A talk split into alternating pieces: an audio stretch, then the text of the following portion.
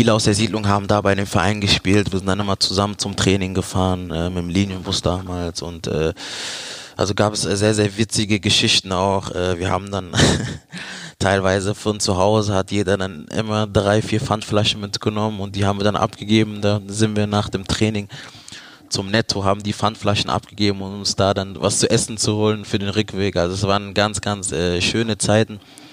Vor allem, weil wir dann immer eine äh, Riesengruppe Jungs waren. Ich glaube sieben, acht Jungs, wo wir dann zusammen immer zum Training und zurückgefahren sind. Ich glaube, das war ja so sieben Kilometer oder so. Mit dem Bus sind wir dann gefahren, da musste man auch ein Stück laufen. War auf jeden Fall eine sehr, sehr gute und prägende Zeit, ja, die mich dann auch als äh, Jungspund so ein bisschen weiterentwickelt hat. Pur der HSV, der HSV Unterstützt wird der Podcast vom HSV Fankonto. Das Konto der kommt direkt bietet euch als HSV-Fan viele Vorteile. Zum Beispiel die HSV-gestylte Visa-Debitkarte. Oder eine Siegprämie. Bei jedem HSV-Sieg bekommt ihr einen Euro auf euer Konto. Also schnell mal nachschauen, welche Vorteile es alle gibt und ein HSV-Fankonto eröffnen. Informationen dazu findet ihr unter hsv.de/slash Fankonto. Herzlich willkommen zur elften Folge von Pur der HSV, unseren kleinen feinen HSV-Podcast. Und wir melden uns wie immer hier aus dem Volksparkstadion. Aber neben mir, mein Name ist Lars Wegener, ist, sitzt normalerweise immer mein geschätzter Thomas Husmann. Den begrüßen wir heute per Zoom. Hallo Thomas. Moin Lars. Hi. Corona-konform sozusagen nur eine Person mit einer anderen. Und diese Person, das ist heute, unser Gast heute, Khaled Narey. Herzlich willkommen, Khaled. Moin, hallo. Schön, dass du uns hier in unserem Studio äh, besuchst. Äh, schöner Blick noch ins Stadion, sonst aber auch hier Entfernung zwischen uns und auch äh, Scheiben. Also ein wenig Umgewöhnung, aber es ist trotzdem hoffentlich gemütlich. Klar, Khaled. auf jeden Fall. Wir wollen ein bisschen über dich und deine Person und über deinen Werdegang auch sprechen und, wie ich es gesagt habe, vor allen Dingen auch Persönlichkeit. Und wir informieren uns da natürlich auch immer vorher über, über die Person. Und dann erzählen uns andere Mitspieler ähm, oder alte Weggefährten auch so, was äh, die Leute denn für einen Eindruck von dir haben. Und ganz viele, das Erste, was sie immer gezählt haben, ist, ist ein super sympathischer Mensch, der total witzig ist. Also witzig fiel immer als erstes. Ähm, okay. Ja, du lachst auch, wenn du das hörst. Das hast, kennst du. Ja, also ich bin äh, sehr positiver Mensch. Also ich versuche meine, äh, also ich kann jetzt nur äh, auf die Mitspieler reduzieren. Äh, wir lachen viel. Äh, ich versuche immer, äh, ja, den einen oder anderen Witz zu reißen. Äh, ja, also ich bin einer, der sehr gerne lacht. Das kann ich auf jeden Fall bestätigen. Wir haben vorher gesagt, das ist eigentlich, ist das unser Einstieg äh, und haben gesagt, Menschen, die, die so auch besonders witzig sind und äh, das sind aber nicht immer die, die sofort einen Witz erzählen. Wenn wir dich jetzt fragen würden, ich habe gesagt, wir fragen dich einfach mal, wenn du jetzt einen Witz erzählen solltest, würdest dir, würde dir einer einfallen? Puh, schwer, nee, also ich, ich könnte jetzt einen Flachwitz erzählen. Ähm, das ist ein ganz äh, blöder Witz, aber bei dem habe ich äh, als ich den zum ersten Mal gehört habe, einfach gelacht, aber danach habe ich mich gefragt, warum ich eigentlich lache. Der, der Witz äh, lautet, zwei Männer wollen sich treffen, einer kommt nicht. okay. Also, ganz blöder Witz, aber wo man irgendwie trotzdem lachen muss. okay. Ja. Tom, er hat einen erzählt. Damit habe ich unsere interne Wette gewonnen. Ja. Ich habe nämlich gesagt, du bist so lustig, wie alle sagen, die müssen recht haben, du wirst einen Witz haben. ja, ein ganz blöder Witz, aber äh, man lacht irgendwie trotzdem. Ja, ja sehr gut. Ich habe gesagt, nee, äh, das, äh, du erzählst keinen. sehr gut. Aber ähm, wenn wir bei dem Thema bleiben, über was kannst du selber denn lachen? Ja, ich lache äh, sehr oft über mich selber. Das können viele nicht. äh, aber ich bin jetzt keiner, der andere auslacht oder so. Also ich lache über mich selber, über über äh, ja jeden Gag, der so gemacht wird. Wenn es witzig ist, lache ich und ja, das gehört so zu meiner Person, würde ich sagen. Du bist aber dann keiner, der mit der Tür ins Haus fällt und dann so einen Hüttenabend oder irgendwie so mit 200 Witzen unterhält, nee, sondern nee. eher so einer, der spontan nochmal einen Ja, Stück also ich meine auch so zu meiner Person, ich bin äh, eigentlich eher so zurückhaltender. Ich bin jetzt keiner, der so die Masse, die, die Masse äh, unterhält. Also gelegentlich natürlich, wenn es passt, lache ich gerne, aber ich bin jetzt keiner, der sich so in den Vordergrund stellt und da Witze reißt. Nee, so bin ich nicht. In welchen Personenkreisen äh, äußert sich das denn? Oder in welchen Personenkreisen musst du sein, damit es, damit du so ein bisschen nicht mehr zurückhaltend bist? Ja, also mit den Personen, mit denen ich mich am wohlsten fühle. Ich meine, ich, ich sehe die Jungs jeden Tag hier in der Mannschaft und wir verbringen sehr viel Zeit miteinander, dann ist es ja normal, dass wir sehr viel lachen, sehr viel Witze reißen und äh, mittlerweile ist das so, dass wir über alles Mögliche lachen, wirklich. Und wenn ich mich mit den Personen wohlfühle, dann kommen wir ganz schnell ins Lachen. Es kann also auch bei Personen sein, die du noch nicht so gut kennst, oder ist es immer der, der, der Faktor Zeit, dass man sozusagen Vertrauen haben muss? Ja, das auch, aber ich meine, es kommt auch doch, äh, kommt auch schon mal vor, dass äh, man früher ins Lachen kommt, äh, auch wenn man sich noch nicht so lange kennt meine, wenn man, äh, ja, wenn die Sympathie steht, äh, stimmt, wenn man sich versteht, dann kann das auch durchaus mal vorkommen. Okay, Tom, wenn wir hier so ein bisschen lachen, dann, dann ist gut. Ja, dann lacht er zurück. Ich sehe ihn ja auch über die Kamera und äh, er lächelt. Ja. Zeigt sich dein Humor dann auch in bestimmten Serien oder Filmen? Also hast du da so ein paar Favorites, wo du sagst, da muss ich auch mal drüber lachen? Nee, eigentlich nicht. Also würde ich so nicht sagen. Ähm, ja, also je nach Film oder je nach Serie, wenn, wenn eine witzige Szene kommt, dann lache ich natürlich, aber ich habe jetzt keinen äh, Favoriten, wo ich sage, da bin ich nur am Lachen. Nee, so nicht. Okay. Im Thema Film bleiben wir aber bei, denn da fragt dich jetzt jemand nach. Und die kennst du auch ganz gut, mit dem hast du bestimmt auch viel Spaß. Oh, Khaled. Baka hier. Ich habe gehört, du bist einer Gast in unserer HSV-Podcast.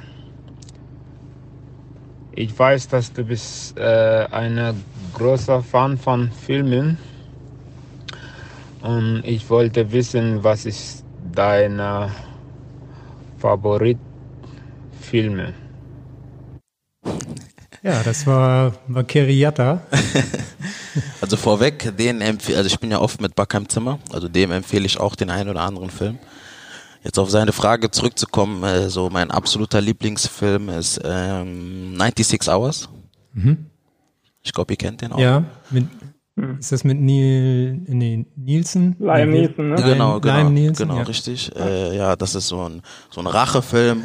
Das ist so eh so die Kategorie Filme, die ich so sehr gerne mag und äh, der Film ist so, äh, wenn man mich fragt, ist das immer so der erste Film, der mir einfällt. Deswegen würde ich auch sagen, dass es so mein äh, Lieblingsfilm ist.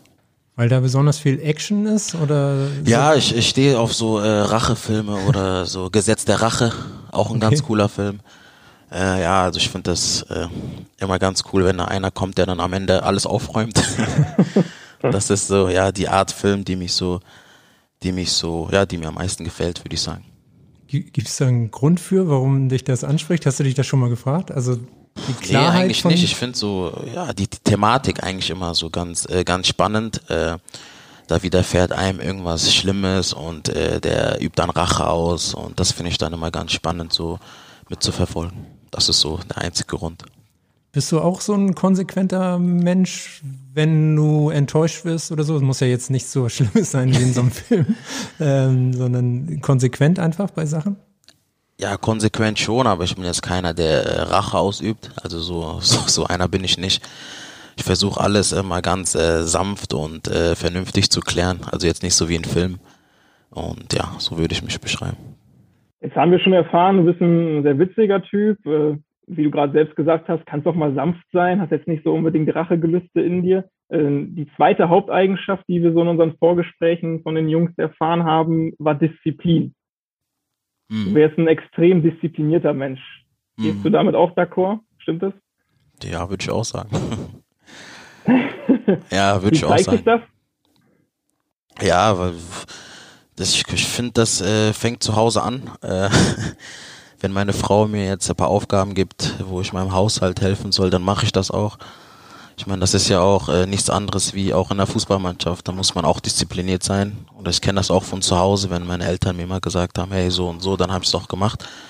Ich finde das ganz wichtig und äh, ja, so habe ich es beigebracht bekommen und äh, ja, und das ist zum Glück bis heute auch so.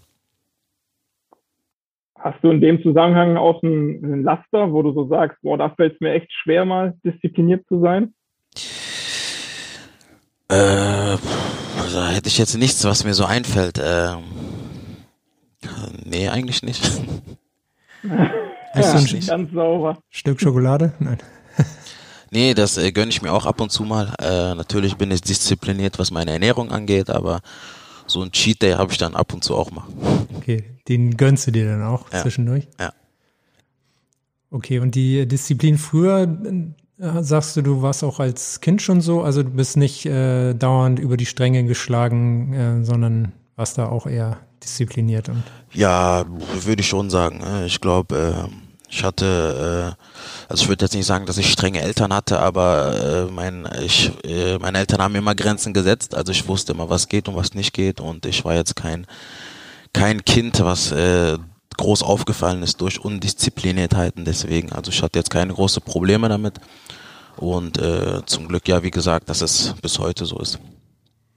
Und äh, wie hat sich das äh, geäußert? Du hast gesagt, dass es so ein bisschen, äh, so bist du auch erzogen worden, ähm, dass du auch Aufgaben zu Hause mitbekommen hast, die, die du immer machen musstest. Also wie hat sich das damals so dargestellt? Äh, ja, also jetzt nicht konkret Aufgaben bekommen, aber ich habe einen kleinen Bruder, um dem musste ich, um den musste ich mich manchmal kümmern. Aber ich habe jetzt nicht äh, explizit Aufgaben bekommen, das hat sich einfach so ergeben. Ich meine, äh, jetzt äh, bin ich verheiratet seit einigen Jahren. Ich glaube, da kommt auch so eine gewisse äh, Disziplin auf einen zu, die man dann äh, ausüben muss. Und das hat sich dann so über die Jahre entwickelt, wie gesagt. Also ich hatte keine großen Probleme damit. Und es hat sich immer weiterentwickelt und ja, und ich finde, ich, also ich kann jetzt schon von mir behaupten, dass ich so eine gewisse Disziplin habe, auf jeden Fall. Ist das bei allen äh, Familienmitgliedern bei euch so? Du hast auch eine größere Schwester. Genau, richtig. Bist, äh, also ihr war zu dritt zu Hause. Da Genau. kann es ja auch mal krachen eigentlich, oder? Ja, auf jeden Fall. Äh, vor allem äh, zwischen mir und meinem kleinen Bruder hat es manchmal gekracht.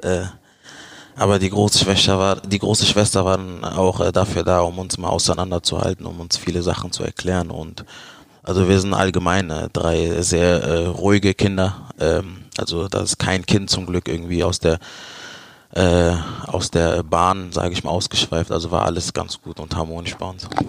Wie weit seid ihr auseinander? Deine El Meine Schwester ist fünf Jahre älter und mein kleiner Bruder ist fünf Jahre jünger. Okay, also genau zu beiden Seiten gleiche, das gleiche Verhältnis. genau. Also was du von oben gekriegt hast, hast du nach unten weitergegeben. Kann man so sagen, ja. Wie passen die beiden ähm, Eigenschaften zusammen? Also ich meine auf der einen Seite Spaß, lustig sein, witzig sein und aber auch die Diszipliniertheit äh, jeden Tag, gerade als Profisportler irgendwie an den Tag zu legen. Weiß sich das manchmal oder kommst du gut damit zurecht, das zu vereinen? Nee, ich komme ganz gut damit äh, zurecht, wenn man das jetzt auf den Fußball überträgt. Ich meine, jetzt in der Kabine, äh, wenn wir Besprechung haben, das ja, dann ist man fokussiert, ist man ernst. Oder wenn man jetzt Richtung Matchplan geht, äh, natürlich äh, ist äh, zum Fußball gehört Spaß dazu. Äh, wenn die Zeit ist für, für, für Witze, für witzig sein, dann äh, gehört das auch dazu. Aber das kann man, das kann ich schon ganz gut differenzieren. Ich glaube, die anderen auch. Und äh, wenn man da so eine gesunde Mischung findet, ist das eigentlich ganz gut. Also zwischen Disziplin und äh, Spaß am Fußball. Der Charakter formt sich ja immer meistens so in der Jugend oder in der Kindheit. Würdest du das bei dir auch so sehen? Wie viel hast du von zu Hause so noch mitgekriegt? Wir hatten das Thema ja eben schon mal. Ja, also sehr viel von zu Hause. Also wie gesagt, ich habe viel von meinen Eltern gelernt. Äh, meine Eltern haben uns da äh, sehr viele gute Dinge mit auf den Weg gegeben. Äh, und äh, ja, also ich würde das schon so bestätigen, dass ich das früh von zu Hause mit, mit ähm, ein, eingelebt bekommen habe. Wir haben auch jemanden aus äh, deiner Familie, der dir auch mal eine Frage stellen würde. Okay. Hallo, mein Sohn Kalle. Ich bin dein Vater. Ich habe auch jetzt eine Frage, nicht nur Defense. Und zwar, was denkst du nach dem Spiel, wenn du gespielt hast? Ich dich anrufe und du meinen Namen auf dein Handy siehst. So dann bin ich mal gespannt auf deine Antwort. Viel Spaß. Ja, das ist eine ganz gute Frage, weil also vorweg, äh, mein Vater ist ein sehr, sehr ehrgeiziger Mensch, ein sehr fußballverrückter Mensch auch, also mit dem ich äh, gefühlt nach jedem Training telefoniere, am Tag zwei, dreimal telefoniere. Und äh, um auf seine Frage zurückzukommen, ich meine, man hat ja selber so ein Gefühl dafür, wie man gespielt hat, wie das Spiel lief und mein Vater also versucht immer mir Tipps zu geben und wenn ich jetzt äh, ein Gefühl habe, ey, ich habe ein richtig schlechtes Spiel gemacht, dann weiß ich schon, dass ich jetzt wissen, also was heißt Ärger, aber dass jetzt erstmal ein paar negative Sachen kommen. Äh, natürlich weiß ich, dass der immer das Beste für mich will. aber ja, wenn es ein gutes Spiel war, dann weiß ich, äh, dann kommt trotzdem erstmal ein paar negative Sachen und danach gute Sachen. Äh, ja, aber auf jeden Fall äh, freue ich mich trotzdem immer, wenn er mich nach dem Spiel anruft. Also er ist sowohl, also positiv kritisch als auch negativ kritisch. Genau, dann. richtig, ja. Und weißt du dann auch schon, manchmal gehst du nicht gleich ran oder Nee, nee, jetzt zurück? ich, ich gehe immer dran, ich gehe immer dran. Natürlich, also auch wenn es ein schlechtes Spiel war, gehe ich trotzdem dran, höre mir das an. Ja, wie es sein muss auch. Okay, also ihr habt ein sehr inniges Verhältnis auch. Also Ja, auf jeden Fall. Also wir reden sehr, sehr viel über Fußball. Mein Vater hat auch äh, sehr viel Ahnung über Fußball und ähm, versucht mir immer zu helfen, immer Tipps zu geben. Also allgemein auch zur Familie. Also jeder beschäftigt sich mit äh, mit Fußball, gerade auch wegen mir und deswegen passt das schon. Hat er selber auch Fußball gespielt? Ja, er behauptet es, er behauptet es immer. er sagt, ja, damals in Toga war der ein sehr, sehr guter Spieler und hat alle nass gemacht. Äh, Also meine Mutter bestätigt das nicht so, aber äh, er bleibt immer dabei, dass er ein sehr, sehr starker Spieler war. und ja, Aber er konnte noch keine Beweise noch irgendwie ja liefern. genau, genau. Okay. Ähm, du sagst es gerade, deine Eltern sind aus Togo gekommen, Genau, nach richtig. Deutschland. Ja. Da warst du noch nicht geboren, Genau, richtig. bist in Neuwied geboren. Ähm, wie war das äh, für dich, so dann aufzuwachsen? Wir haben ja jetzt gesagt, äh, Disziplin auch, sie haben dir viel mitgebracht. Wie war das für dich als Kind? Ja, wie war es als Kind? Genau, also meine Eltern sind Anfang der 90er hier hingekommen. Ich bin dann 94 geboren. Ähm, ja, wie war es als Kind? Äh, ich bin natürlich, also meine Eltern sind ja aufgrund äh, einer besseren Lebenssituation nach Deutschland damals gekommen und als Kind habe ich schon damals äh, immer mitbekommen, dass mein Vater halt viel gearbeitet hat, meine Mutter immer zu Hause war, auch den einen oder anderen Nebenjob damals gemacht hat und wir waren dann oft als Kinder unter uns auch. Und da kriegt man natürlich auch so gewisse Werte vermittelt, dass man halt ähm, mit den Geschwistern alleine mal zu Hause sind, äh, dass, dass der Papa natürlich äh, für uns sorgen muss, dass der arbeiten gehen muss, damit es uns gut geht. Ja, und äh, so hat sich das auch so ein bisschen durchgezogen. Papa war immer arbeiten. Natürlich, äh, wenn er nach Hause kommt, hat er versucht mit uns, äh, also versucht, äh, uns Sachen auch zu ermöglichen, was damals nicht so normal war. Ähm, Natürlich, man geht dann in die Schule oder man hat dann Freunde, die dann ein paar mehr Sachen hat als als als einer als ein selbst und äh, mein Papa hat da immer versucht uns ja alles zu ermöglichen und ja so würde ich so beschreiben, wie wir aufgewachsen sind. Ja, Klingt äh, auch sehr viel Dankbarkeit. ja auf Mit. jeden Fall, also bis heute, auf jeden Fall, auf jeden Fall. Wann und wie bist du dann damals in Neuwied erstmals mit Fußball in Berührung gekommen? Hat da auch dein Vater die tragende Rolle gespielt oder wie bist du zum Fusi gekommen? Nee, nee, mein Vater nicht. Also wir hatten damals äh, eine Nachbarin, äh, die hieß Frau Jonas, also das werde ich auch nicht vergessen. Und äh, ich war damals so ein bisschen so ein aktiveres Kind, würde ich sagen. Also habe äh, ja zu Hause mal die Bälle hin und her geschossen und äh, meine Eltern, muss ich sagen, also mein Vater, weil er gerade viel in Arbeit war, hatten die jetzt nicht so die Ahnung, was Fußballvereine angeht und Anmeldungen und damals äh, die gewisse Frau Jonas hat dann meinen Eltern damals vorgeschlagen, äh, ja, ihr habt so einen guten Sohn und wollt ihr den mal nicht in einen Verein anmelden, damit er sich da mal auspowern kann und äh, so kamen dann so die ersten äh, die ersten Verbindungen, was Fußballvereine anging. War sie da guter Scout oder war sie eher froh, dass du nicht mehr in der Wohnung Ja, ja, rumgekreuzt genau. hast? Also ich glaube, die war eher froh, dass ich, dass ich mal zum Verein äh, kann und mich dann so ein bisschen ausleben, austoben kann. Ja, genau. Und so ist das dann gekommen, dass ich dann so zum ersten Verein gekommen bin. Ja. Das war ja ein kleiner Verein in der Nähe von Neuwied auch, Andernach. Genau. SG Ähm, Andernach. Ja. Ja, das waren dann die Bambinis. Genau, richtig, genau. Okay. Ähm, und Noch Erinnerungen daran? Ja, also wenn ich jetzt, wenn Das ich ist ja jetzt, ganz lang her, ne? ja, ist ganz lang her, wenn ich jetzt noch, äh, ich habe nur so ein altes Fotoalbum, was meine Mama hat, da sehe ich ab und zu Bilder, aber jetzt so äh, richtig Erinnerung habe ich nicht mehr. Also es war Bambini, wie gesagt, so viel Erinnerung habe ich da nicht mehr. Ihr seid dann äh, umgezogen, auch äh, aufgrund äh, eines Jobwechsels von deinem Vater nach Genau. Leverkusen. Das sind dann ungefähr 100 Kilometer. Genau. Ähm, hast du noch Erinnerungen an die Zeit? Weil das ja auch äh, ein Wechsel der Umgebung als Kind macht man ja sicherlich erstmal nicht gerne mit. Wie Ja, auf jeden Fall. Erinnerungen? Ich meine, äh, man hat dann auch äh, ein paar Freunde gewonnen und dann, genau, hat mein Vater den Job in Leverkusen bekommen. Nee, in Köln, aber wir sind nach Leverkusen gezogen. Und äh, ja, Schulwechsel, was da alles dazugehört, neue Umgebung, neue Freunde.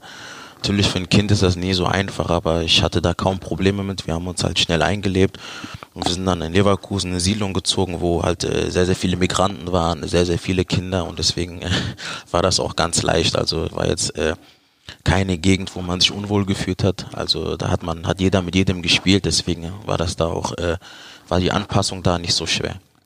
Das heißt, da ging es fußballerisch dann sofort in den Bolzplatz. Ja, genau, genau, richtig. Also da haben sich die Kinder immer, da gab es so einen kleinen heruntergekommenen Bolzplatz. Also da haben eigentlich immer die Älteren gespielt und wir mussten warten, bis die fertig waren und dann durften wir erst drauf und ja, so ging es dann jeden Tag heiß her auf dem Bolzplatz. Und musste dich da deine Mutter oder dein Vater auch mal wegholen und du hast die Zeit ein bisschen verpasst? Oder? Nee, also ich war, ich bin da gefühlt äh, na- nach der Schule hin, bin dann abends irgendwann kaputt nach Hause gekommen und so war eigentlich immer mein, mein Tagesablauf. Wie ging es dann weiter mit äh, Fußball im Verein spielen? Habt ihr da gleich wieder einen Verein gefunden oder hast du erstmal ausgesetzt? Genau, also ich bin äh, die erste Zeit habe ich erstmal nicht gespielt und dann äh, bin ich dann durch Freunde, die dann bei uns in der Siedlung, da gab es, ich glaube fünf Kilometer weiter gab es dann auch einen kleineren Verein, das war SV Bergfried Leverkusen. Da habe ich mich dann irgendwann angemeldet und äh, ja, das war dann mein erster Verein in Leverkusen, wo ich dann da gestartet habe. Also das kann man so als Startpunkt. Genau, richtig, richtig, ja. nehmen. Ich glaube damals äh, E-Jugend oder sowas, da habe ich dann in Leverkusen angefangen, genau.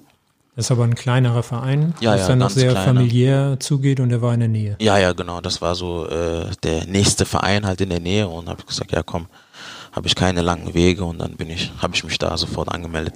Und bist dann auch fünf Jahre dort geblieben, bis ins Teenageralter. Das ist ja gar nicht mal so eine kurze Zeit. Ja, genau, Welche richtig. Erinnerung hast du da noch dran? Wie prägend war das?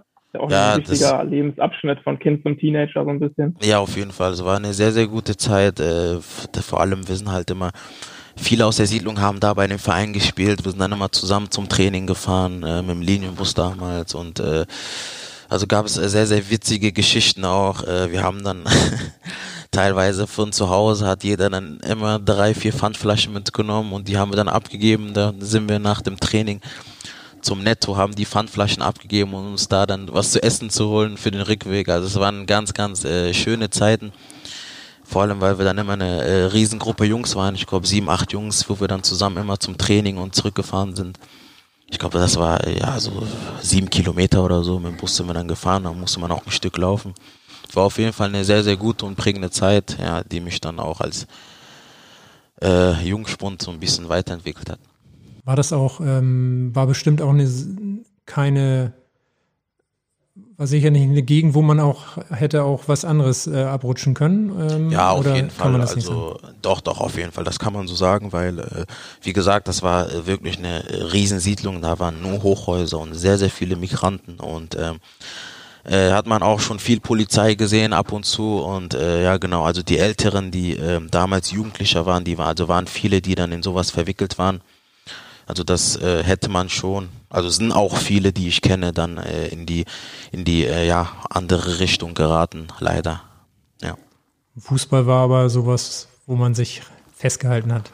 Ja, auf jeden Fall. Also vor allem ich. Ich hatte natürlich so zwei, drei sehr engere Kollegen, mit denen war ich halt nur in Fußball drin. Also ich hatte gar keine Zeit für andere Sachen. Und ja, so ist es dann gekommen. Hatte man da schon im Kopf, dass das auch mal professionell werden könnte oder war das eher so ein Traum, wie man wie jedes, wie jeder Jugendliche im Grunde läuft? Natürlich hatte man seine Idole und im Fußball. Ja, natürlich. Ich meine, also im Fernsehen, mit- äh, im Fernsehen mit meinem Papa immer Bundesliga geschaut, aber das war ein Traum. Also ich glaube, in dem Alter hast du noch gar nicht gedacht, dass du später, natürlich hast du einen Traum, dass du später mal auch dahin willst, aber so diese, ähm, dieses, äh, dieses Bewusstsein, dass du es auf jeden Fall schaffst, dahin zu kommen, das hatte ich damals noch nicht. Also da war man einfach nur froh, wenn man mit den Freunden kicken konnte und ja. Wir haben aus der Zeit auch jemanden ausfindig gemacht und okay. den hören wir mal jetzt. Hallo Khaled. Äh, ich glaube, du wirst äh, mich an meiner Stimme erkennen. Ach. Wie geht's deiner Tochter? Dann äh, wünsche ich dir viel Erfolg, Gesundheit für deine Tochter und deine Familie. Wie du weißt, ist das für mich das Wichtigste gewesen. Hast das, du ihn erkannt? Das ist äh, Günther Krebs. Äh, ja, also das war mein erster Trainer damals bei Bergfried über lange Jahre. Äh, hat mir auch sehr, sehr viel geholfen. Äh, ja, das war schon eine Person, die wirklich, die äh, sehr, sehr viel für mich gemacht hat, weil, äh, wie ich eben schon betont habe, also damals äh, war es nicht so einfach, zu den Spielen zu kommen. Man musste zu den Spielen mal selber fahren. Und da mein Vater so viel arbeiten war, hatte ich manchmal nicht die Möglichkeit, morgens um sieben Uhr mit dem Bus zu fahren. Und äh, äh, Günther war dann einer, der, der mich dann jedes Mal abgeholt hat, jedes Mal ge gefahren hat, wirklich sehr, sehr viel unterstützt hat. Und äh, ja, das freut mich jetzt gerade auch, dass der, dass ich seit längerem wieder was von ihm gehört habe. Äh, ja, also hat mir auf jeden Fall sehr, sehr viel geholfen. Er hat auch aus der Zeit genau das berichtet, dass er mhm. natürlich äh, auch immer mit dem Auto noch ein, zwei Jungs neben dir noch, glaube ich, einen Mitspieler eingesammelt hat. Genau, richtig. Ja. Um, um dann zum Training zu fahren. Also ja. das war schon jemand, der die auch die Schäfchen beisammen gehalten hat. Auf jeden Fall, auf jeden Fall, ja. Ich meine, der ein oder andere, der dann mal das Training geschwänzt hat, äh, am nächsten Tag stand dann der Günther vor der Tür und hat gesagt, hey, jetzt geht's zum Training.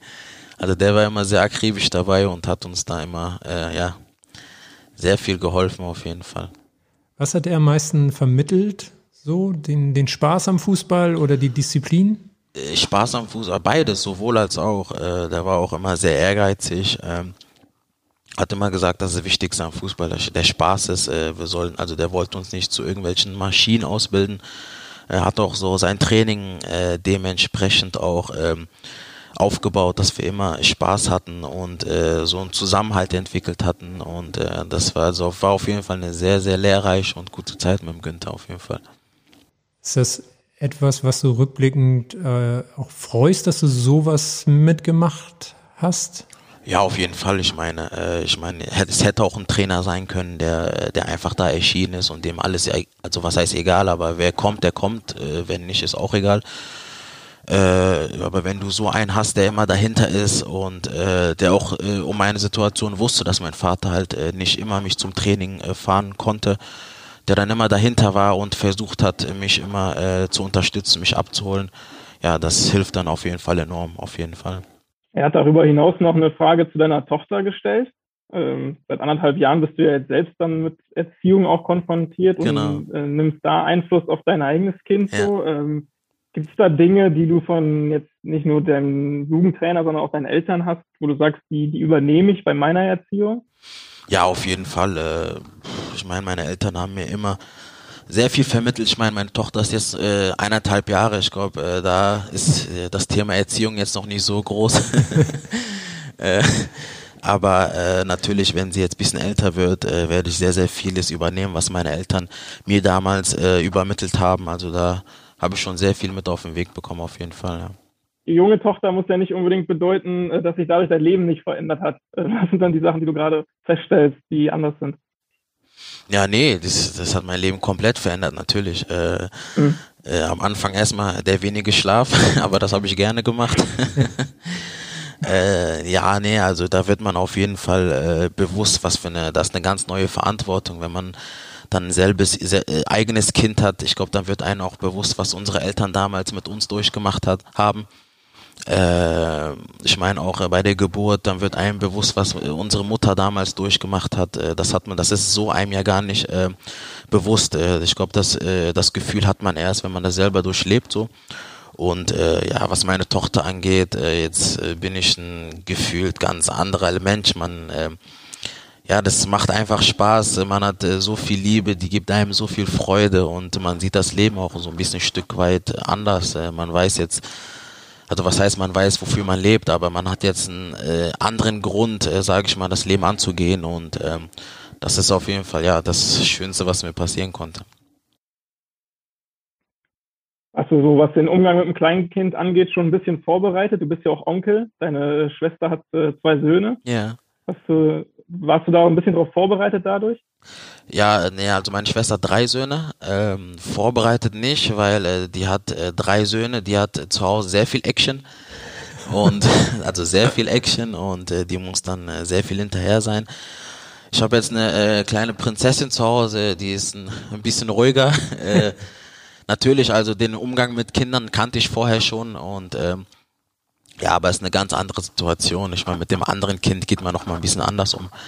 Und äh, ja, aber ich wusste auf jeden Fall schon vorher ein bisschen, was auf mich zukommt, ja. Das glaube ich, mit drei Söhnen ist es doch noch was anderes als ja, mit auf, einer Tochter auf zu jeden Hause. Fall, ja. Das ist ein anderer Schnack, ja. ja. Wie, was äh, kann man mit, äh, wie verbindest äh, oder verbringst du die Zeit mit ihr bislang? Du sagst ja selber natürlich, so viel äh, kann man, kann man noch nicht machen, Ja, aber also ich verbringe eigentlich äh, ja, den ganzen Tag mit ihr, außer wenn ich beim Training bin. Äh, also ich versuche mit meiner Frau und meiner Tochter, wir gehen oft spazieren, wir gehen oft auf den Spielplatz, bei uns um die Ecke haben wir einen großen Spielplatz. Äh, jetzt äh, vor kurzem, als es geschneit hat, war das auch eine sehr lustige und schöne Zeit mit ihr, weil die das erste Mal Schnee gesehen hat. Ähm, ja, also ich versuche äh, viel rauszugehen, viel zu unternehmen und äh, die Zeit einfach zu genießen, weil das geht so schnell. Die ist jetzt äh, schon eineinhalb Jahre. Das ist das äh, gefühlt ist das das ging wie einmal schnipsen. Also äh, deswegen also die Zeit kommt auch nicht mehr zurück. Deswegen versuche ich so viel es geht und so viel wie möglich äh, zu machen und zu erleben mit ihr, weil ja die Zeit einfach so schnell geht und dass ich mir später nicht vorwerfen kann, ich war nicht da gewesen oder ich habe nicht genug gemacht. Deswegen also nutze ich da jede Minute und jede Sekunde, um mit ihr Zeit zu verbringen. ähm, und den Fall gab es auch noch nicht, dass du sagst, oh Mensch, jetzt habe ich verpasst, wie sich das das erste Mal dreht, oder? Nee, noch nicht, aber ich muss schon sagen, wenn du mal äh, jetzt äh, letzten Sommer, wenn wir Trainingslager waren oder sowas äh, und ich jetzt ein paar Tage nicht zu Hause war, jetzt nur durch FaceTime und wenn ich dann nach Hause komme, das geht so schnell, dass ihr dann auf einmal ein paar neue Sachen kann und also das geht wirklich sehr, sehr schnell, aber ähm, bis jetzt habe ich so gut es geht schon alles mitbekommen. Ich kann dir aus Erfahrung sagen, es wird noch schlimmer. Ja. Also, es geht noch schneller und so weiter. Ja, ja, ja. Ja, Kann ich total nachvollziehen. Kann sie schon mit äh, Stift und Papier umgehen? Kann sie schon was malen? Äh, also wir haben ja jetzt vom ähm, vom HSV zum Valentinstag haben unsere Töchter ja auch so ein kleines Geschenk bekommen und äh, die Stifte und habe ich dann weitergegeben und da ist auch so ein kleines äh, Malbild vom Dino und da hat die so ein bisschen versucht zu kritzeln, also jetzt äh, gut malen kann die noch nicht, also die äh, haut dann die Stifte eher so ein bisschen durch die Gegend und versucht da einfach irgendwas drauf zu kritzeln. Oh, kann sie auch einreichen beim Mal, Malwettbewerb. Genau, Malwettbewerb ist nämlich das Stichwort. Der, der läuft noch bis zum 28. Februar und äh, die Kollegen vom Kids Club haben damit einhergehend eine Frage auch an dich. Ähm, welche Note hattest du früher in Kunst? In Kunst, boah, in Kunst war ich nicht gut. Also in Kunst. Also an die Note kann ich, hatte ich, glaube ich, war in Kunst stand ich zwischen drei und vier. Also Kunst, ich bin nicht so der begabte Künstler. Ähm, nee, keine gute Note auf jeden Fall. Ich bin kein guter Künstler. und wenn du es nochmal probieren würdest, dann würdest du ein HSV-Bild für den Malwettbewerb malen, vielleicht mit deiner Kleinen auch. Äh, was würdest du zeichnen? Wo würdest du dich rantrauen? Ja, so eine, so eine schöne Raute würde ich schon hinbekommen. Ganz schön und klein, ja. Wenn jetzt deine Neffen oder auch deine Tochter, ähm, um jetzt den Bogen mal wieder zum Sportlichen zu spannen, äh, im Teenageralter zu dir sagen, Khaled, ich würde gerne auf Sportinternat, ich möchte Profisportler werden. Du hast ja die Erfahrung selbst gemacht, auch wenn du sehr spät erst da in den Nachwuchs von Bayer Leverkusen mit 16 gewechselt bist. Ja. Was würdest du ihnen mit auf den Weg geben? Ähm, also vorweg, ich muss ja sagen, ich war ja nicht im Internat. Ich hatte ja das Glück, zu Hause zu leben, weil mein, weil meine Eltern ja Mhm. in Leverkusen wohnen. Äh, aber also ich würde die Frage jetzt beantworten, indem ich sage, äh, wenn die jetzt mich fragen würden, ich will in die Jugend von Bayer Leverkusen wechseln, dann kann ich das auf jeden Fall empfehlen, weil äh, wenn man so früh es geht, unter so guten Voraussetzungen schon trainieren kann, alles ausgebildete Trainer, also die wirklich Ahnung haben, man hat sehr, sehr, man trainiert auch öfter als äh, bei einem normalen Verein, dann kriegt man auf jeden Fall schon ein gutes äh, beigebracht. Ich meine, man hat so eine gute Ausbildung bei so äh, professionellen Vereinen. Äh, das merke ich auch heute noch. Also man legt da viel mehr Wert auf äh, man ist halt sehr viel in Details unterwegs und äh, das davon hat man später auf jeden Fall was und ich würde das auf jeden Fall jedem raten, so früh es geht, wenn man die Möglichkeit hat und auch die Voraussetzung mitbringt, äh, zum professionellen Bundesligisten zu wechseln. Also würde ich auf jeden Fall empfehlen, ja.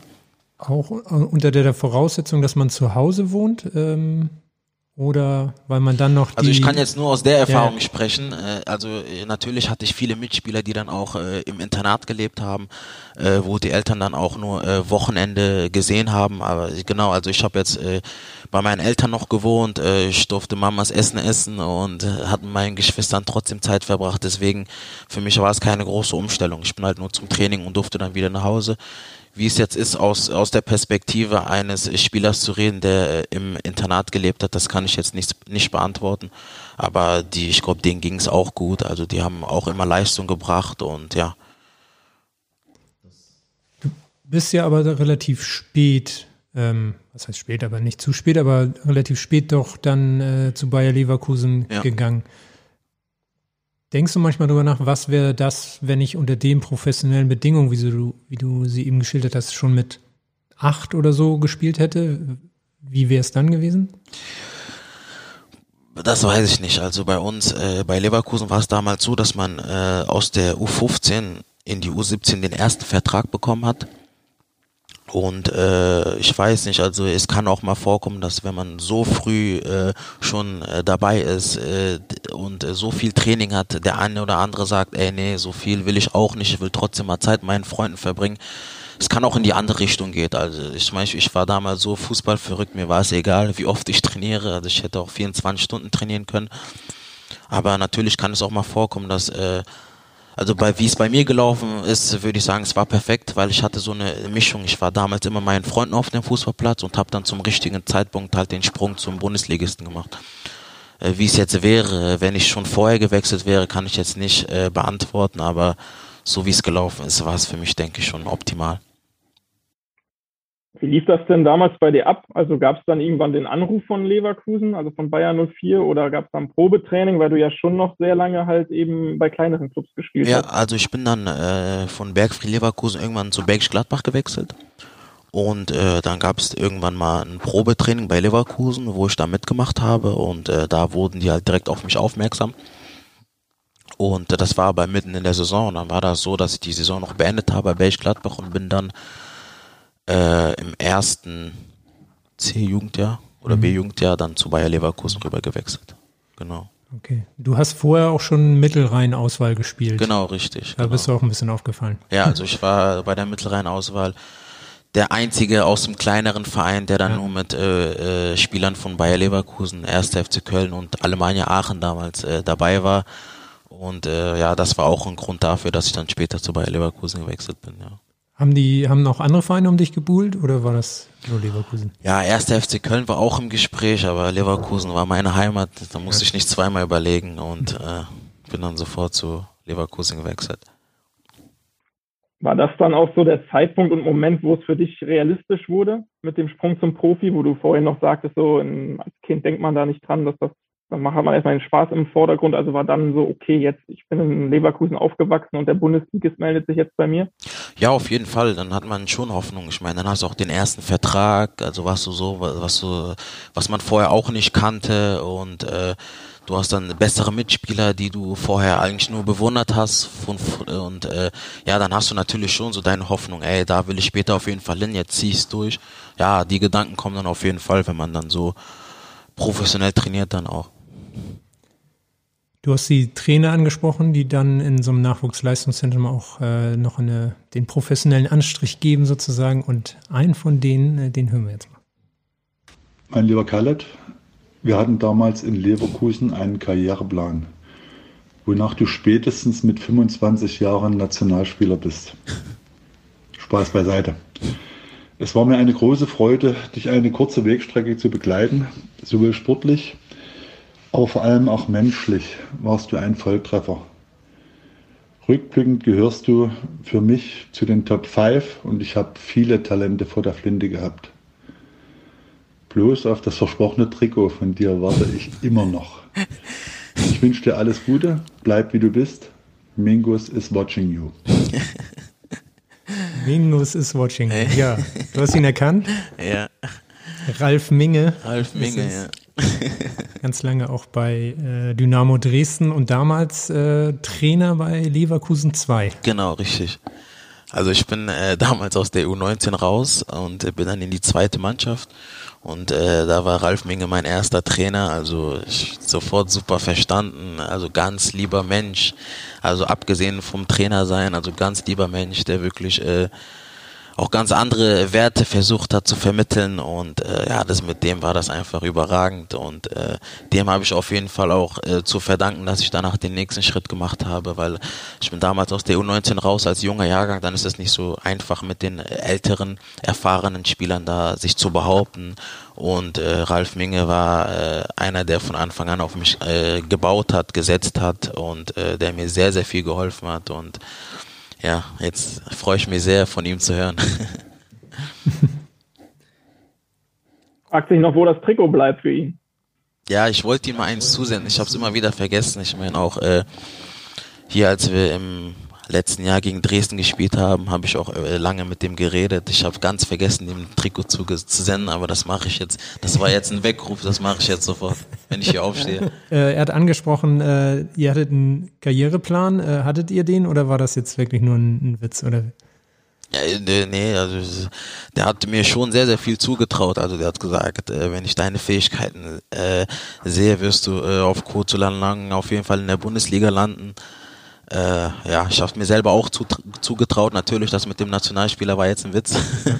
Aber ja, also wir haben, also der hat mir schon sehr, sehr viel mitgegeben und sehr an mich geglaubt, auf jeden Fall, ja.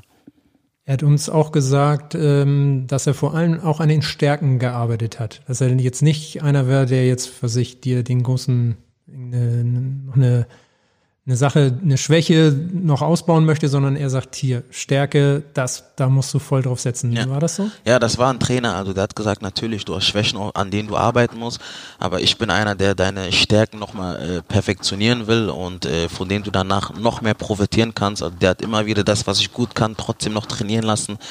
Und äh, ja, das war auf jeden Fall eine sehr, sehr gute Sache. Das waren noch Schnelligkeit, Schuss, Offensivdrang. Genau, also ich hatte Was immer noch? Torschussübungen und und ja, also Ralf Minge war ja damals als Profi ein Kopfballungeheuer. Ja. Also Kopfball ist ja nicht so meine Stärke, habe ich gesagt, nee, das lassen wir. Bin ich doch beim Torschuss und äh, Dribbling und geblieben, ja. Okay. Er hat uns auch verraten, dass er immer noch ein Best-of Khaled Narey hat. Video. Ja, das ist cool. Du hast gesagt, das mit der Nationalmannschaft war jetzt eher ein Scherz, hat er ja auch so gemeint. Ähm, nichtsdestotrotz wäre es ja schon fast so weit gekommen, dass du für die Nationalmannschaft von Togo gespielt hättest. Ja. Das ist ja die, das Heimatland deiner Eltern. Genau. Ähm, unseren Informationen nach wäre es zweimal fast so weit gewesen. Warum ist es nicht zu dem Debüt gekommen bisher? Ja, also ich bin äh, bis heute regelmäßig mit den äh, mit dem togolesischen Verband in Kontakt. Ähm, ja, für mich ist noch nicht der richtige Zeitpunkt. Ähm, warum?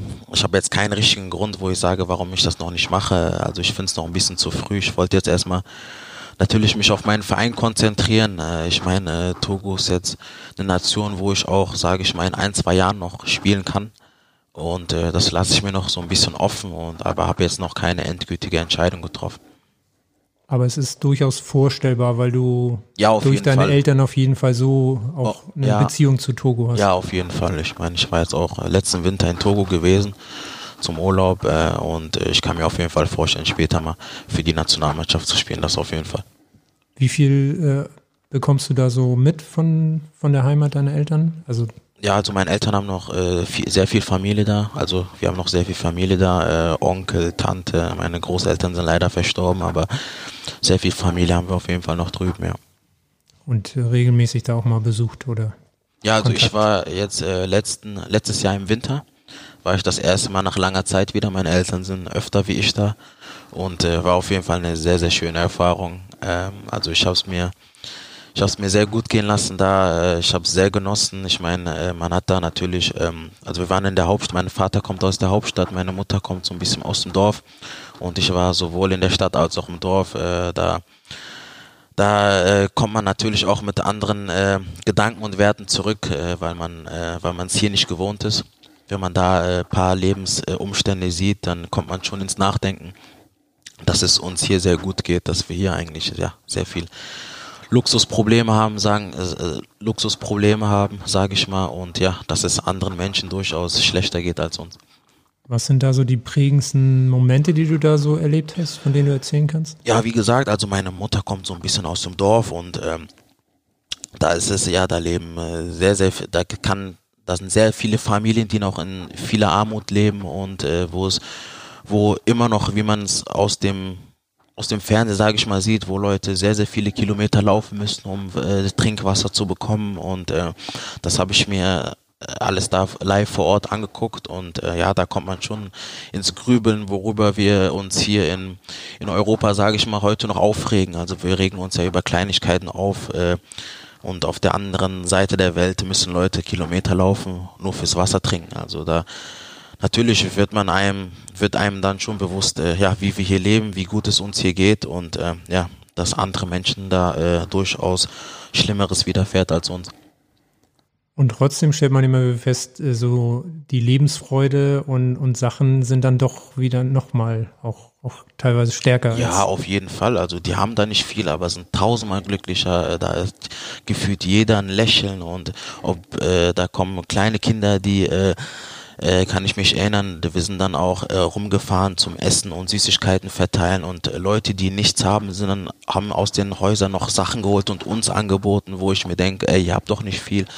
Also was man hier so selber gar nicht so mitbekommt und erlebt. Also die Menschen sind da ganz anders drauf und ähm, ja, da müssten wir uns alle auf jeden Fall ein paar Scheiben von abschneiden. Ähm, aber diesen Gedanken hat man dann, wenn man hier rüberkommt, dann vielleicht äh, paar Monate und dann ist es leider Gottes so, dass man dann wieder in alte Muster verfällt. Also so Erfahrungen würde ich auf jeden Fall jedem mal empfehlen und äh, das prägt einen als Menschen schon, auf jeden Fall. Wissen äh, die Menschen dann eigentlich auch äh, dich einzuordnen, dass du, also bist du da auch, wirst du da angesprochen? Äh, also jetzt beim letzten Mal habe ich jetzt, äh, ich habe äh, keinem groß erzählt, dass ich jetzt komme. Natürlich, die Ängsten, die Familie wussten das und in Togo da selber werde ich jetzt auch nicht erkannt oder sowas. Ich habe auch jetzt keinem erzählt, dass ich jetzt hier äh, in Europa Profifußballer bin oder sowas. Also ich war da wie ein ganz normaler Bürger. Das war mir auch wichtig. Äh, ja, ja, okay. Ähm, du hast. Unterhaltung, ja. ja. Du, um zum Sport äh, auch zurückgekommen, du hast gesagt, das ist für dich vielleicht nochmal ein Ziel, die Nationalmannschaft auch von Togo. Ähm, du hast bei den Malen, wo es fast dazu gekommen wäre, auch mal gesagt, ich will mich jetzt erstmal konzentrieren auf, auf das äh, Sportliche bei dem Verein. Und hast auch als Ziel Bundesliga ausgegeben. Ist das noch der nach wie vor der große Traum? Ja, klar, auf jeden Fall. Ich meine, damals, als ich hier unterschrieben habe, wollte ich eigentlich äh, nach einem Jahr schon in der Bundesliga sein. Natürlich, wie wir alle wissen, ist das nicht so gekommen. Ist auch äh, nach wie vor mein großes Ziel, hier mit dem HSV aufzusteigen. Äh, ist auch kein Geheimnis. Das, und ja, das ist und bleibt das Ziel Nummer eins auf jeden Fall. Und es ist auch nach den äh, im dritten Jahr jetzt nicht kleiner geworden, also eher noch hungriger. Nee, es wird von Jahr zu Jahr größer. Ich meine, natürlich, wir haben jetzt alle die Enttäuschung erlebt, zwei Jahre lang, ne? Und es äh, ist nicht einfach, aber ja, jetzt im dritten Jahr wollen wir alles dafür tun, dass das Ziel auch Wirklichkeit wird. Mhm. Wie nah sind wir an diesem Ziel dran aus deiner Sicht? Gerade vielleicht auch im Vergleich zu den beiden Vorjahren. Also wie nimmst du aktuell die Mannschaft und die Saison so wahr? Ja, ich würde schon sagen, dass wir auf einem guten Weg sind. Ich meine, in den ersten zwei Jahren war es ja ähnlich, ne, in der Hinrunde. Deswegen, also will ich jetzt ähm, nicht so viel hineininterpretieren. Ich meine, wir müssen wirklich von Spiel zu Spiel schauen wissen. Also das gab es auch noch nie, dass drei Mannschaften an der Spitze 42 Punkte haben. Äh, deswegen, also ich denke, das wird ein Ding bis zum Ende. Aber ich meine, wir haben äh, wirklich sehr viel Qualität und äh, man sieht auch, dass wir jetzt ein Stück weit stabiler sind, äh, dass alle kämpfen, alle hinterherlaufen und ich, wenn wir das bis zum Ende durchziehen, denke ich, dass wir auch auf jeden Fall ähm, belohnt werden und unser Ziel auch schaffen werden. Vergleich zum Vorjahr gab es diesmal auch wieder Veränderungen, ähm, sowohl mit ein paar äh, Achsenspielern, die dazugekommen sind, reichliche Erfahrung, aber auch mit einem neuen Trainerteam. Äh, Daniel Thune, Merlin Polzin, Hannes Drees. Äh, wie ist dein Eindruck von denen? Weil äh, das zeichnet auch so ein bisschen deinen bisherigen Karriereweg aus. Du hattest extrem viele Trainer, unter denen du gespielt hast. Ja, genau. Äh, also bis jetzt äh, sehr positiv. Ich meine, das Trainerteam kam ja aus Osnabrück. Äh, also das würde ich auch von Vorteil erwähnen, weil die kennen die Liga, die kennen, äh, ich meine, Osnabrück hat damals äh, letzte Saison sehr souverän die Klasse gehalten. Und äh, hier hat der Trainer das von Anfang an auch versucht, uns einzuimpfen, dass wir die zweite Liga natürlich annehmen müssen, auch äh, defensiv arbeiten müssen, dagegenhalten müssen. Und äh, das trägt jetzt auch Früchte. Ich meine, man sieht, äh, wie auch äh, mittlerweile unsere Offensivspieler sich äh, vorne reinhauen, zurücklaufen und äh, das haben wir jetzt so ein bisschen ja verinnerlicht und äh, das merkt man auch und das hat der, hat der Trainer auf jeden Fall sehr, sehr gute Arbeit geleistet bis jetzt. Ist da stetiger Tropfen höhlt den Stein oder wie kann man, also was gibt es so an, an Sachen, so ein Beispiel, wie man das wirklich umsetzt, dieses, was du eben beschrieben hast mit, wir haben die Liga auch wirklich äh, angenommen? Ja, ein Beispiel, Beispiel ist zum Beispiel, ein ganz gutes Beispiel ist, wenn, wenn ich sehe, wie, äh, wie äh, das Hinspiel in Fürth, wo wir äh, eine rote Karte bekommen, wo sich wo wir alle mit aller Macht versuchen, das Tor zu verteidigen, wir uns in jeden Ball werfen, wir uns nicht zu schade sind, den ein oder anderen Meter zu gehen, äh, wo, wo keiner sagt, ey, wir sind der große HSV, wir brauchen nicht, äh, wir müssen erst recht, weil äh, jeder gegen uns Bock hat zu spielen, zu gewinnen, weil Mannschaften gegen uns in die Spiele gehen und sagen, ey, wir haben eh nichts zu verlieren, lasst uns einfach befreit aufspielen. Gerade deswegen müssen wir dann nochmal äh, paar Prozentpunkte mehr geben und ich finde, das haben wir bis jetzt sehr gut gemacht. Äh, dass es gegen uns auch mal eklig ist zu spielen. Also nicht, dass wir über die äh, spielerischen Mittel kommen, das so, sondern dass wir auch äh, Zweikämpfe führen und gewinnen. Und ich glaube, das haben jetzt auch viele Gegner zu spüren bekommen und das ist auf jeden Fall was, was uns äh, bis jetzt sehr gut auszeichnet. Eben hat Tom ja schon angesprochen, du hast ja auch schon sehr viel Erfahrung mit Trainern gemacht. Was nimmt man denn eigentlich immer so mit von den einzelnen Stationen und Trainern? Du warst ja auch einer, der so Schritt für Schritt diese Entwicklung gemacht hat. Im Grunde äh, Stufe für Stufe. Ja. Ja, jeder Trainer ist unterschiedlich. Also ich habe jetzt äh, von äh, No Names bis Stefan Effenberg habe ich schon ein äh, paar, paar, Trainer erlebt. Äh, ja, ich würde sagen, jeder hat so seine Herangehensweise, jeder ist unterschiedlich. Äh, Im Endeffekt, ja, will jeder Trainer Erfolg. Natürlich, der eine ist ein bisschen kommunikativer, der andere kommt über andere. Das ist, wie gesagt, also ich habe so viel, ich habe Trainer bis jetzt erlebt, ja, und äh, jeder hat so seine Seiten und jeder hat so seine Werte, die er vermittelt. Wie war denn Effe? ja, Effenberg war ein äh, ja sehr äh, cooler Typ, würde ich sagen. Ähm, ja, so ein bisschen äh, ja der Tiger, wie ja. man es auch so in der Öffentlichkeit wahrnimmt. Äh, wir hatten einen sehr sehr guten Co-Trainer damals in Paderborn mit äh, Sören Österland, Osterland und äh, ja und Effe, ja, würde ich sagen, auch ganz guter Trainer, der auch versucht hat, jedes Spiel zu gewinnen, sehr ehrgeizig, wie als wie zu seinen Zeiten als Spieler. Sehr gut. Und du hast ja auch äh, Jürgen Klopp sogar bei Dortmund genau, erlebt. Ja. Ähm, du hast damals sogar schon ein paar Mal im Bundesliga-Kader gestanden. Mhm. Warst also sozusagen nahe dran an diesem, an ja. diesem Traum. Ähm, auch ein, äh, ein Spiel im, im Oberhaus zu machen. Welche Erinnerungen hast du, hast du daran? Ja, sehr gute Erinnerungen. Also ich bin von äh, Leverkusen 2 damals zu, äh, zu Dortmund 2 gewechselt und ähm, das war dann so, dass äh, die Bundesliga-Saison im ersten Jahr losgegangen ist und haben mich direkt zwei, ich glaube, zwei Spieler verletzt und dann war ich die ersten drei Bundesligaspiele im Kader direkt. Und äh, ja, genau damals unter Jürgen Klopp, also für mich eine Riesenerfahrung. Also ich bin von äh, vom Regionalliga-Team zu zu Dortmund gewechselt und stand dann auf einmal in den ersten drei, vier Bundesligaspielen im Kader. Also für mich war das was äh, sehr Großes. Da habe ich auch sehr viel gelernt, habe auch sehr viel äh, mit den äh, BVB-Profis damals trainiert und äh, ja, für mich eine Riesensache. Ich meine, natürlich mit ein bisschen Glück hätte man, äh, kann man dann vielleicht ein, zwei Spiele machen, wenn man dann irgendwie reingeworfen wird. Aber nichtsdestotrotz habe ich im Training damals sehr, sehr viel gelernt und sehr viel mitgenommen. Also für mich eine sehr, sehr gute Zeit auf jeden Fall. Warst du da auch eher der Zurückhaltende, wenn man da so an die, an die Kabine denkt? Da waren dann ja auch schon ja, Weltmeister, ähm, Superstars, die dann auf einmal neben einen saßen? Ja, auf jeden Fall. Also als ich das erste Mal in die Kabine gekommen bin, äh, klar, also man hat dann sehr, sehr viel Respekt. Ich meine, damals war ja, wie heute auch Marco Reus, Aubameyang, Mikitarian, also die waren Gündogan, die waren alle da und natürlich also sehr viel Respekt. Ich glaube, äh, da als Jugendspieler äh, kriegt man dann äh, kaum den Mund auf, dann ist man einfach leise und dann macht man, was einem gesagt wird. So war es bei mir damals auch so und ja, da gab es keinen Witz und Spruch. Nee, nee, da noch nicht. da noch nicht. Wie hast du Kloppo erlebt? Kannst du dich da noch an so die erste Begegnung erinnern? Ja, auf jeden Fall. Also Kloppo hat mich immer Kalle genannt. Äh, also sehr cooler Typ, wirklich. Also ähm, ja, über Kloppo kann man nur Positives sagen. Also ich glaube, äh, wenn man den erlebt hat, dann versteht man auch, dass die Mannschaften unter ihm wirklich durchs Feuer gehen. Also der ist mit den Spielern sehr, sehr eng und äh, ich meine, man sieht das auch bei Liverpool jetzt, als sie letztes Jahr, als sie Meister wurden, also die Spieler, man gefühlt kämpfen die für ihn auch äh, und so so vermittelt er das auch der Mannschaft. Also der ist mit der Mannschaft sehr eng und äh, ich als Jugendspieler damals hab, konnte das auch schon sehr gut beobachten, wie er damals mit der Mannschaft umgegangen ist und äh, bei ihm also ist keine große Überraschung, dass der mit seinen Mannschaften eigentlich immer erfolgreich ist. Und mit so einem Spitznamen Kalle hat er dich auch gleich gecatcht. Ja, genau. Also ich glaube, ich weiß nicht, ob er meinen Namen nicht kannte oder nicht aussprechen konnte. also ich wurde dann von ihm immer Kalle genannt, ja.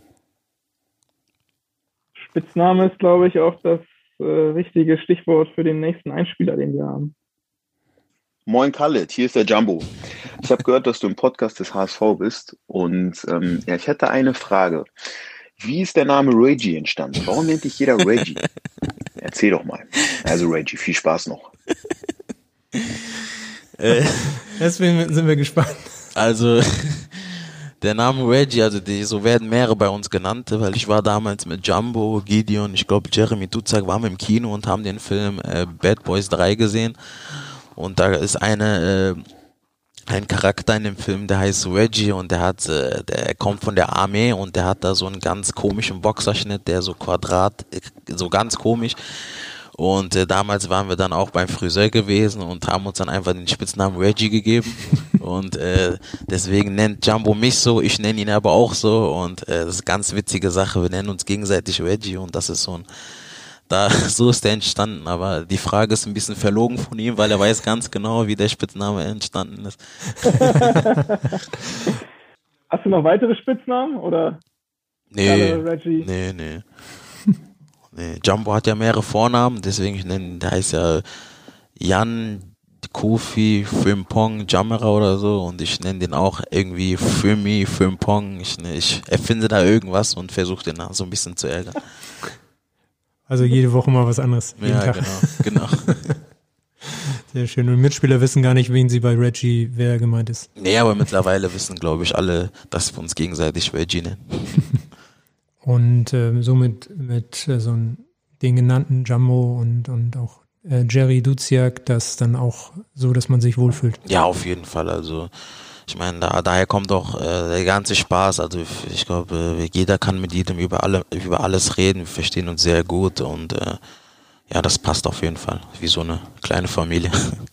Wie ist es denn ähm, so der Eindruck beim großen HSV? Also vorher, wir waren ja vorhin auch bei den kleinen Schritten. Du hast äh, dann auch noch in Paderborn gespielt, bei unter Effenberg. Du warst bei Kräuter Fürth und äh, jetzt so der HSV. Ist trotzdem enger Austausch, dass man so denkt, äh, der HSV ist auch, äh, auch ein bisschen sportliche Familie oder ist es einfach sehr, sehr groß und man muss sich doch ein bisschen umstellen? Nee, also natürlich ist der Verein ein bisschen größer als meine vorherige Station, jetzt außer Dortmund, aber äh, trotzdem ist das hier innerhalb der Mannschaft von den Mitarbeitern fühle ich mich sehr wohl, ist auch also sehr familiär. Natürlich nach außen, der HSV hat eine riesen Stahlkraft, sehr, sehr großer Verein, aber das ist hier nicht anders als in kleineren Vereinen. Also innerhalb der Mannschaft, also ist es auch sehr, sehr familiär und also da würde ich jetzt äh, keine Unterschiede oder irgendwie sowas erkennen. Nee. Wie würdest du denn Freundschaften im Fußball bezeichnen? Also gibt es äh, welche, die du auch auf deinen Wegen bislang so gesammelt hast oder ist es dann doch eher Nee, doch, auf jeden Fall. Also ich habe äh, sehr, sehr viele Freunde, sehr, sehr viele äh, Mitspieler kennengelernt. Natürlich ist das ein, umso öfter man wechselt, hat man halt, lernt man umso äh, öfter Spieler kennen und ist nicht so, dass man mit den mit allen aus der Mannschaft ständig Kontakt hat. Natürlich hat man aus jeder Mannschaft ein, zwei, mit denen man auch nach, im Nachhinein noch Kontakt hat, telefoniert und schreibt und so ist es bei mir auch. Also so aus äh, Dortmund kenne ich noch, habe ich habe ich noch Kontakt aus Paderborn habe ich mit dem einen oder anderen noch Kontakt, so wie in Fürth auch. Aber ist jetzt nicht so, dass ich mit allen irgendwie noch Kontakt habe. Nee, so ist das nicht. Wir haben eine Frage von einem, mit dem du auch unterwegs Kontakt hattest noch. Kalle Dabe, ich habe gehört, du bist im HSV-Podcast. Meine Frage wäre, wie weich als dein Zimmergenosse und wer ist nun besser im FIFA, ich oder du? Das war Serdar Dursun, Serdar, ja. vorher bei Kräuter Fürth Mitspieler und jetzt bei Darmstadt 98. Ja, also mit dem hatte ich auch eine sehr, sehr gute Zeit. Äh, wir sind damals zusammen zu, also nach Fürth gewechselt, haben uns äh, auf Anhieb verstanden, waren also, äh, da war also, waren gefühlt tagtäglich zusammen. Ähm, und ja, ganz witziger Typ, ganz lieber Mensch auch. Äh, jetzt muss ich auf seine Frage antworten. Äh, also FIFA ist gar keine Frage, da bin ich auf jeden Fall besser wie er. Und äh, was war die erste Frage? Ich habe jetzt. Wie er als Zimmergenosse war. Genau, oder? ja, sehr angenehm. sehr angenehm. Also ich war immer mit ihm auf dem Zimmer. Ich meine, wir haben auch privat sehr, sehr viel gemacht und äh, ja, sehr, sehr angenehmer und ähm, super Teamgenosse. und auch viel gelacht. Ja, ist auch gebürtiger Hamburger, ne? Ist ja, ja der Doson, ja. Genau. Sein Bruder spielt auch noch bei. Genau, Pauli. richtig, bei Paul, ja, genau. Sehr gut. Er spricht äh, FIFA an. Du bist ein guter FIFA-Spieler, haben wir gehört. Ja, weil ich äh, damals viel gespielt habe. Jetzt äh, mit der Tochter ist es natürlich ein bisschen schwieriger. Jetzt spiele ich nicht mehr so viel. Aber ich denke, ich habe es immer noch drauf. okay, und das würden die Mannschaftskollegen auch so unterstreichen? Ja, ich denke schon. Ja. Ist das äh, eigentlich Thema so in der Mannschaft auch, was, äh, was so FIFA-Spielen angeht? Wir haben ja auch eine E-Sports-Abteilung, ja. wo einige von euch auch immer äh, mit dabei sind, beziehungsweise mal gucken und, und sehen, was die, die, die Profis in dem Bereich so machen? Ähm, ja, Thema ist es nur, wenn wir mal äh, jetzt, äh, keine Ahnung, Auswärtsspiel haben oder mal im Trainingslager sind, wo wir mal die Playstation mitnehmen und da, keine Ahnung, mal so Turniere machen oder so, dann ist das Thema. Aber sonst äh, wird nicht viel über äh, FIFA geredet. Natürlich vielleicht Einzelne, die mal gegeneinander spielen, aber jetzt ist jetzt kein großes Thema. Ich glaube, das spielt jeder für sich zu Hause. Hast du dich auch schon mal selber gespielt?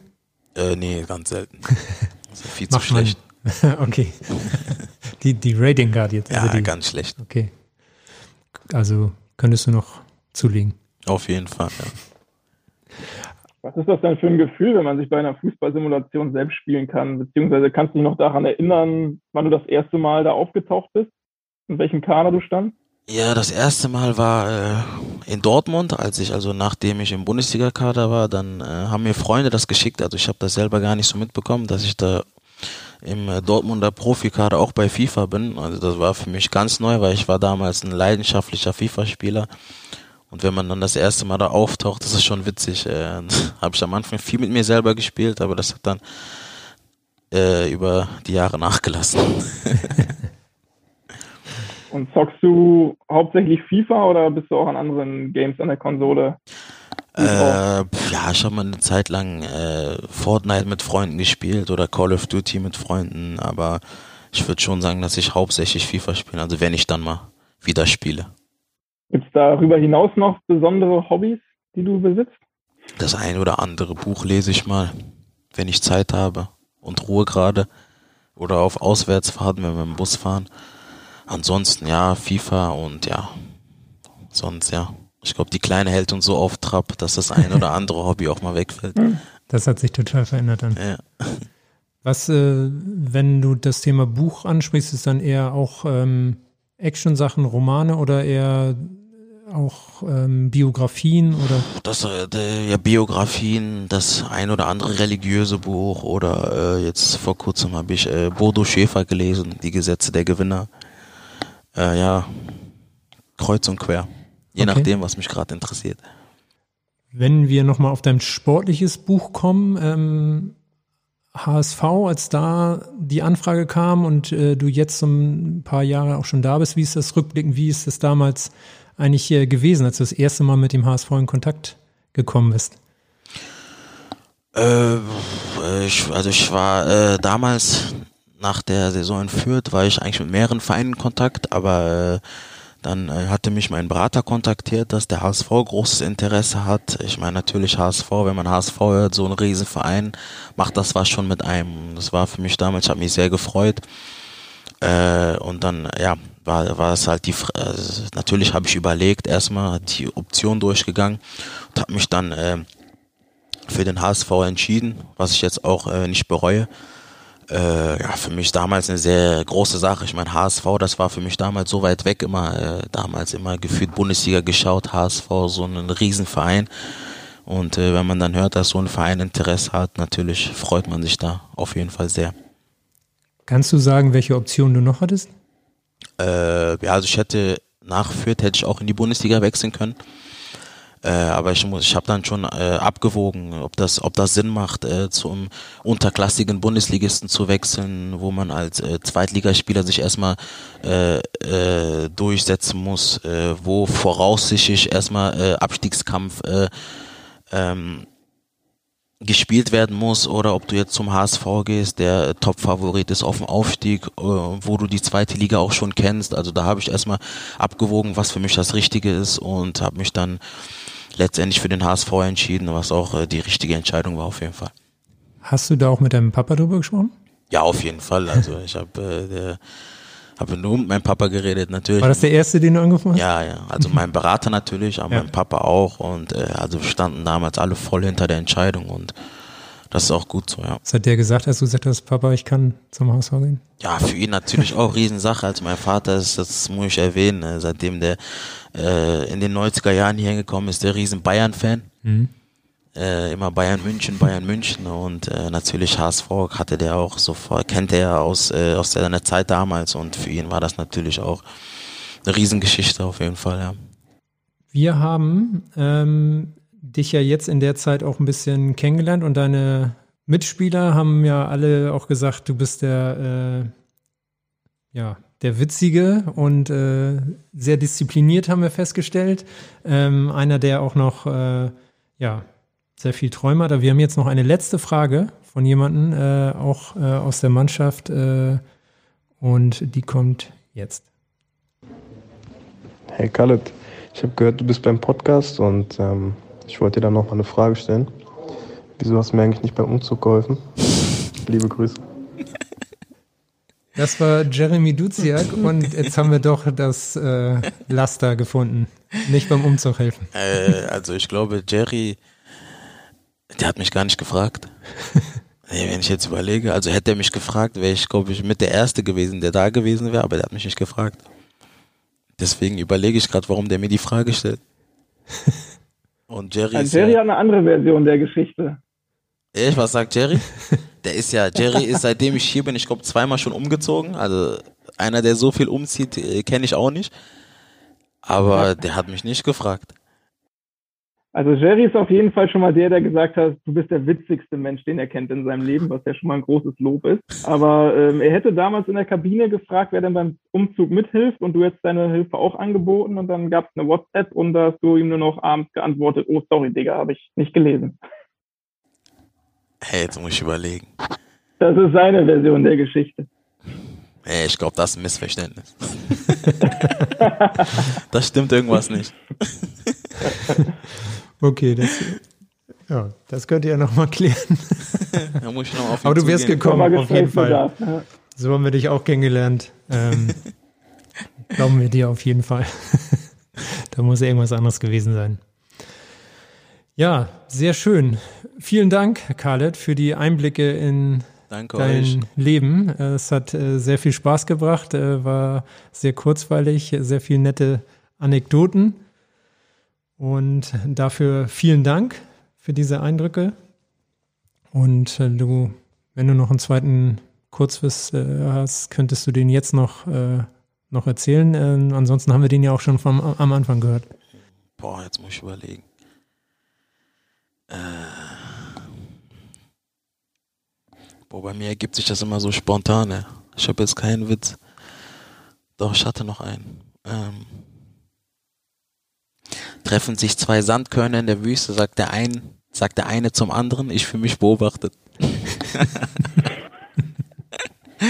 das ist noch ein Flachwitz, aber sonst, das war's. Sehr gut. mit, diesem, mit diesem Witz schließen wir das Kapitel Podcast 11. Folge Pur der HSV mit Khaled Narey. Vielen Dank und bis dahin nur der HSV. Danke, bis dann. Nur der HSV, dann. Pur der HSV, der HSV Podcast.